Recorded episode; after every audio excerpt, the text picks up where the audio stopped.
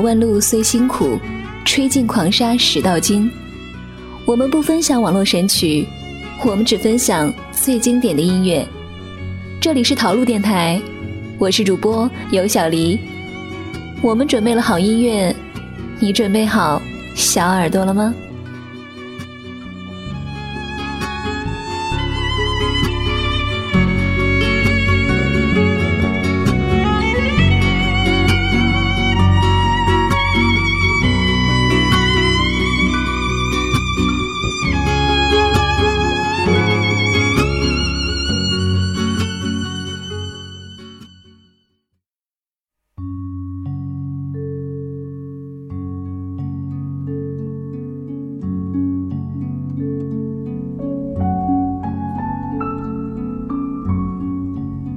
得第一次看张爱玲的时候，还不懂爱，看的都是旧时候的故事。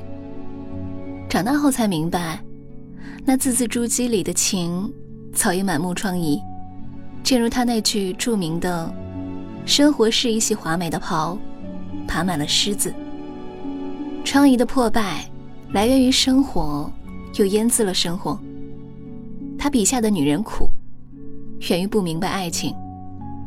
臣服于男人的世界，封进牢笼里，一遍一遍地渴望着爱情，在情欲与道德中辗转，说可恶也可恶，说可怜也是可怜。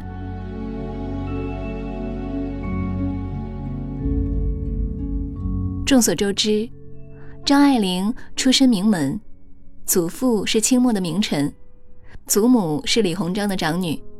也许是家族遗传，他的骨子里就带着自我的傲气。说来说去，张爱玲一生文采的天赋泄于名门，一生的悲情也源于名门。父亲老旧派的抽着鸦片大烟，带着他吃奶油蛋糕，会着姨奶奶，这都是晚清老旧做派的残羹延续。而当他的父亲遇上喜爱新派的母亲时，注定了婚姻的不幸。时局动荡，使过去的逆来顺受矛盾不断凸显，深深影响了后几十年的张爱玲。旧社会的毒瘤有了曹七巧、顾曼桢这些求而不得的女子，又因为与胡兰成的纠缠爱恨，才多了白流苏、王佳芝这些为了爱不顾一切的乱世女子。正因为她是张爱玲。才有了小团圆。家庭的不幸，使他对于爱情一直都持有悲观的态度。直到一九四四年初春的一天，南京的一座庭院草坪上，有一个躺在藤椅上翻读杂志的中年男子。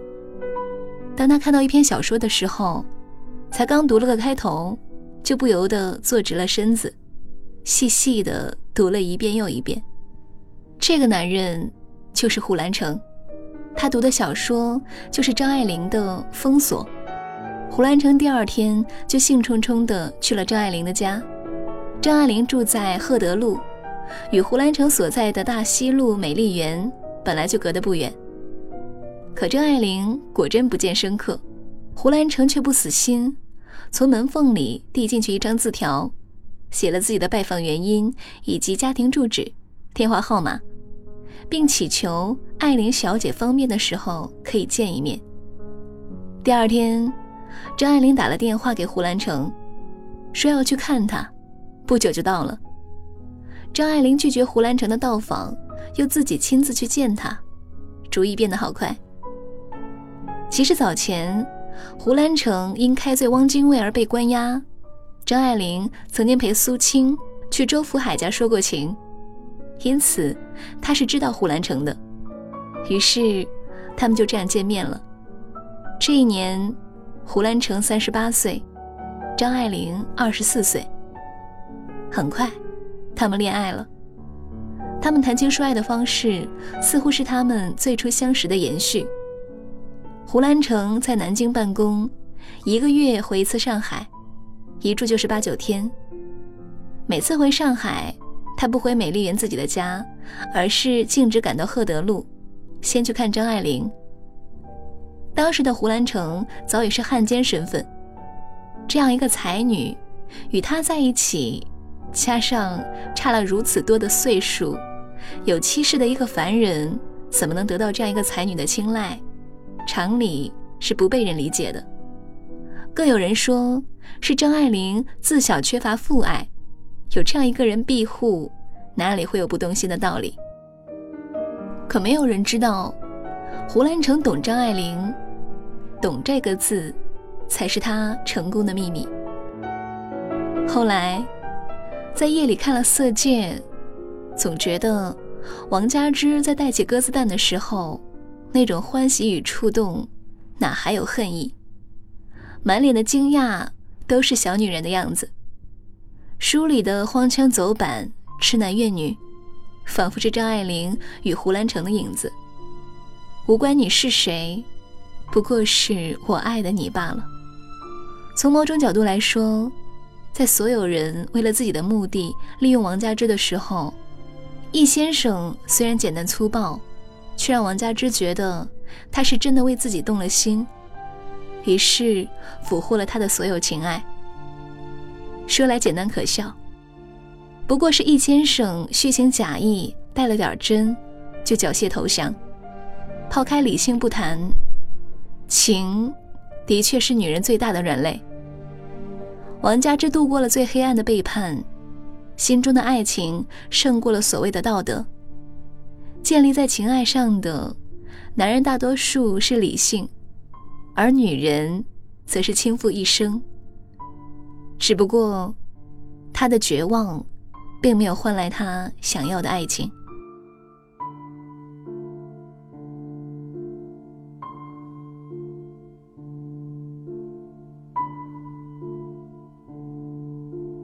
一九四四年八月，胡兰成的第二任妻子提出了与他离婚，这给了张爱玲和胡兰成的爱情一个升华的机会。结婚，他们就这样结婚了，没有法律程序，只是一纸婚书为凭。一九四四年十一月，胡兰成到湖北街边大楚报，开始了与张爱玲的长期分离。转眼就与汉阳医院一个十七岁的护士周训德如胶似漆。一九四五年八月十五日，日本投降。胡兰成在躲避的时候，又勾引上了私家庶母范秀美。很难相信，这样一个傲慢的女人，能忍辱负重的私下里一次次的求着这位浪子回头。甚至半年未见到胡兰成的张爱玲，一路寻着来到了温州。当时日本战乱，当局混乱，背负着与汉奸交往骂名的她，本应保全自己。但他还是去了。正如《倾城之恋》的白流苏，这种用一座城成就一双人的极致爱恋，他自己也在一遍一遍的上演。只是没想到，有些东西不是强求就可以得到的。三个人的生活自然是各种不顺心。这样一个心高气傲的女子，退让的底线不过是她的爱情。可悲的是，连着爱情，他都没有资格去独占。于是乎，他只能离开。离开温州的时候，胡兰成送他。天下着雨，真的是天公应离情。这场雨也冲刷着他们曾经的倾城之恋。从此，真的是两别。也许每一个男子，全都有过这样两个女人。至少有两个。娶了红玫瑰，久而久之，红的变成了墙上的一抹蚊子血，白的还是床前明月光。娶了白玫瑰，白的便是衣服上粘的一粒饭粒子，红的却成了心口上的一颗朱砂痣。此后的八九个月时间，两个人偶有通讯。张爱玲也会用自己的稿费接济胡兰成，只因怕他在流亡中受苦。期间，胡兰成去过一次上海，两个人分居而睡，不过是清晨一个拥抱，以及张爱玲的一声呢喃：“兰成。”几个月之后，一九四七年六月，胡兰成收到了张爱玲的诀别信，信中说：“我已经不喜欢你了，你是早已经不喜欢我的了。”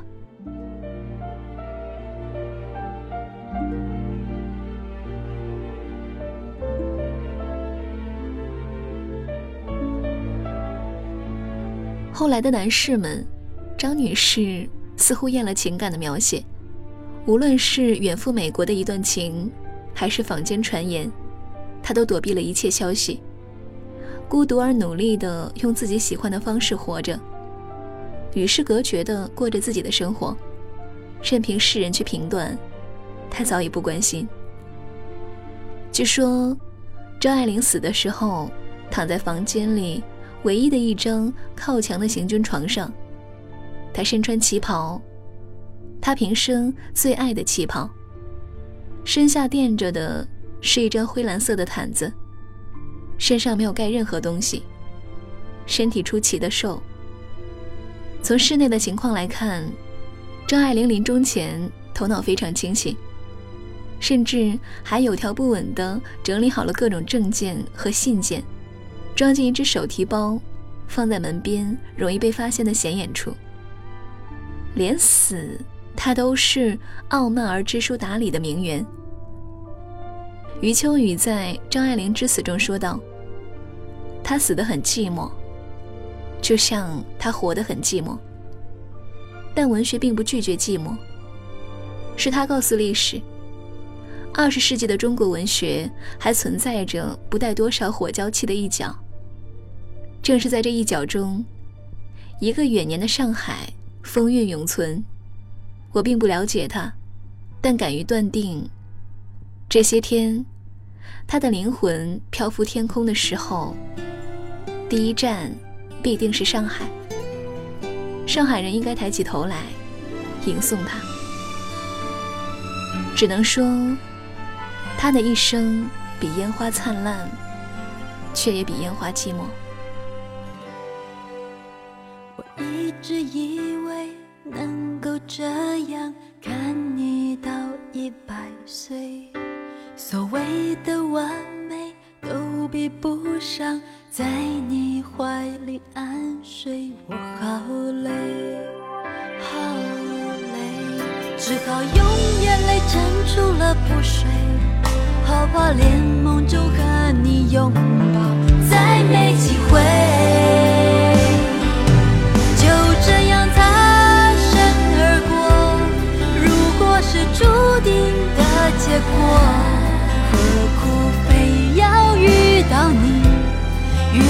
又为何爱我？就这样擦身而过，难道我爱你不够多？喉咙都快要喊破，有些话来不及。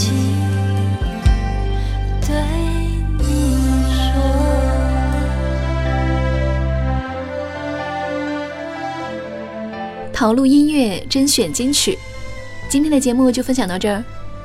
喜欢我们的节目，欢迎关注微信公众账号“陶录音乐”，我们会分享更多精彩内容给大家。好了，下期节目再见喽！我是尤小黎，拜拜。